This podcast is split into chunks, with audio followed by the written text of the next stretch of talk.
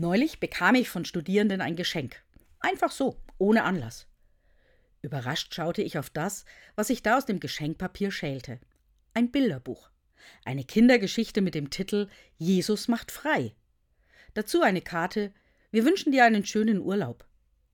Das Buch erzählt, wie Jesus sich immer wieder aus dem Alltag zurückzieht, auch wenn noch nicht alle geheilt und noch nicht jeder einen seelsorgerlichen Rat bekommen hat.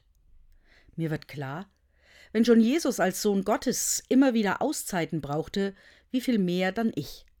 Und ich nehme mir vor, in diesem Urlaub nicht primär nach dem zu schauen, was alles liegen geblieben ist und noch gemacht werden muss, den Kalender mit Terminen und Treffen vollzupacken, sondern mir Zeit für mich zu nehmen.